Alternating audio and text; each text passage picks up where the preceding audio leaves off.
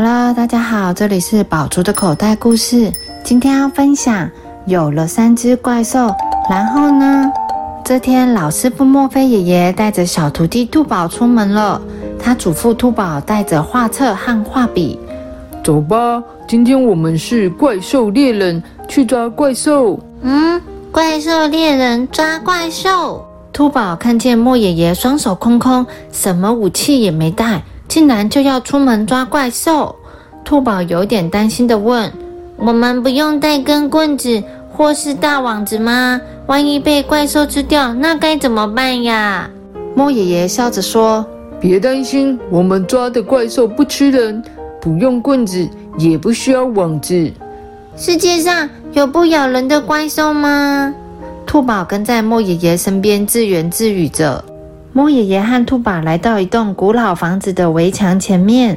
莫爷爷指着斑驳的墙对兔宝说：“瞧，这里藏着一只怪兽，把它抓出来。”兔宝抓了抓它的长耳朵。这面墙看起来脏兮兮又乱七八糟的，哪来的怪兽呀？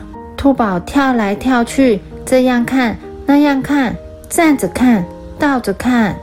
怪兽以为它会躲得好好的，但是啊，它总是会露出它的头、耳朵、眼睛或是嘴巴哟。莫爷爷说。忽然间，兔宝的眼睛亮了起来，看到了，看到了，我看到怪兽了！兔宝激动地大叫了起来。他找到了一只怪兽。兔宝赶忙地把怪兽画在他的本子上，还给怪兽取了一个名字，叫做。呼呼风耳朵怪，耳朵可以扇出强大的风。我有了一只怪兽，然后呢？兔宝不知道该拿这个怪兽怎么办。别急，别急。莫爷爷拍拍兔宝的头，说着：“世界上的怪兽可多了，我们再去找找。”莫爷爷带着兔宝来到了一棵老树前。这棵老树也躲着一只怪兽呢，把它抓出来。莫爷爷对兔宝说：“有了刚刚的经验，兔宝知道怪兽躲藏在哪儿了。兔宝蹦蹦跳跳，这样看那样看，没多久，兔宝又叫了起来：‘我看到了，我看到了，我看到怪兽了！’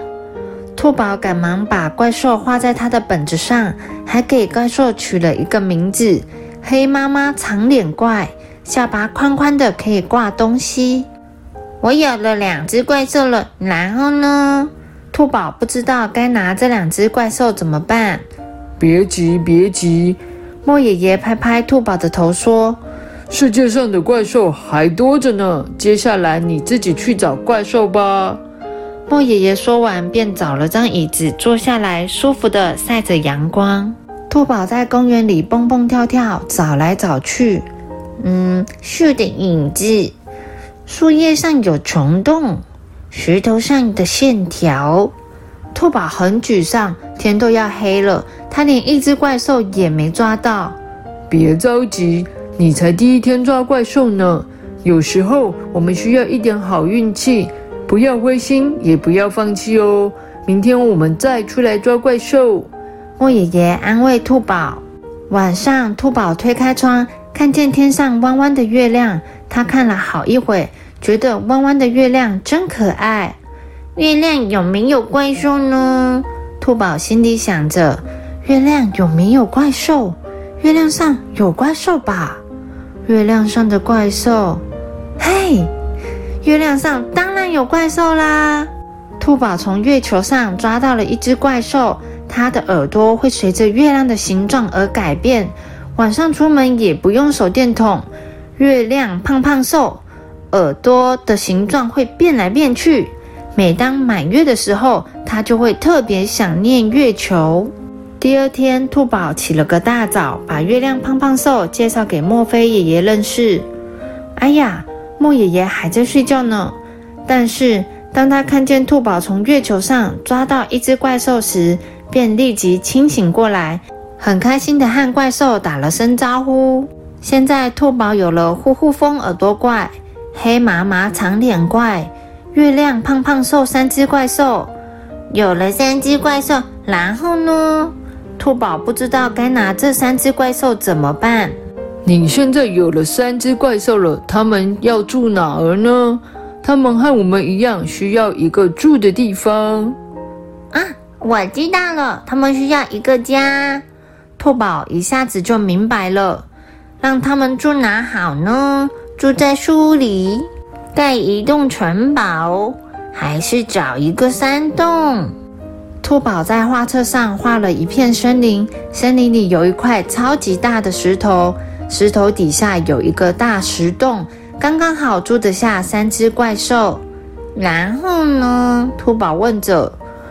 他们有了森林，有了家。过着幸福快乐的日子，莫爷爷说。然后呢？兔宝又问。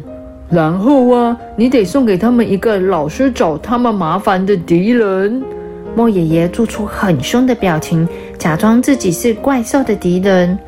嗯，他们日子过得好好的，为什么要送他们一个老是找他们麻烦的敌人呢？兔宝不明白。故事就是这样啊。怪兽的日子过得好好的，每天吃饭、睡觉、散步、晒太阳，这样的故事不好看嘛？兔宝笑了，我明白了。三只怪兽有了敌人，就要想办法和敌人抗争，要想办法解决问题。莫爷爷笑着点点头。兔宝在画册上画了一个红眼绿皮怪，它的皮肤一颗一颗突突的。就像是兔宝最讨厌吃的苦瓜。我要搬进山洞和你们一起住。从今天开始，你们只能吃苦瓜。苦瓜怪兽对着三只怪兽说：“然后呢？”莫爷爷好奇地问：“苦瓜兽住进了山洞，然后怎么样了呢？”兔宝拿着画册和彩色笔，一跳一跳地往树荫走去。他开心地说。莫爷爷，你别急，等我把故事写好，你就知道苦瓜兽最后怎么了。莫爷爷看着兔宝的背影，心满意足地说：“亲爱的小徒弟，当你发现一个故事，并且乐在其中，我要恭喜你，你为自己打开了一扇缤纷的窗，窗外都是故事。”小朋友，原来这样子就可以开始写故事了。小朋友也试着像兔宝一样寻找生活周边的小怪兽，并且为他们写出一段故事吧。The end.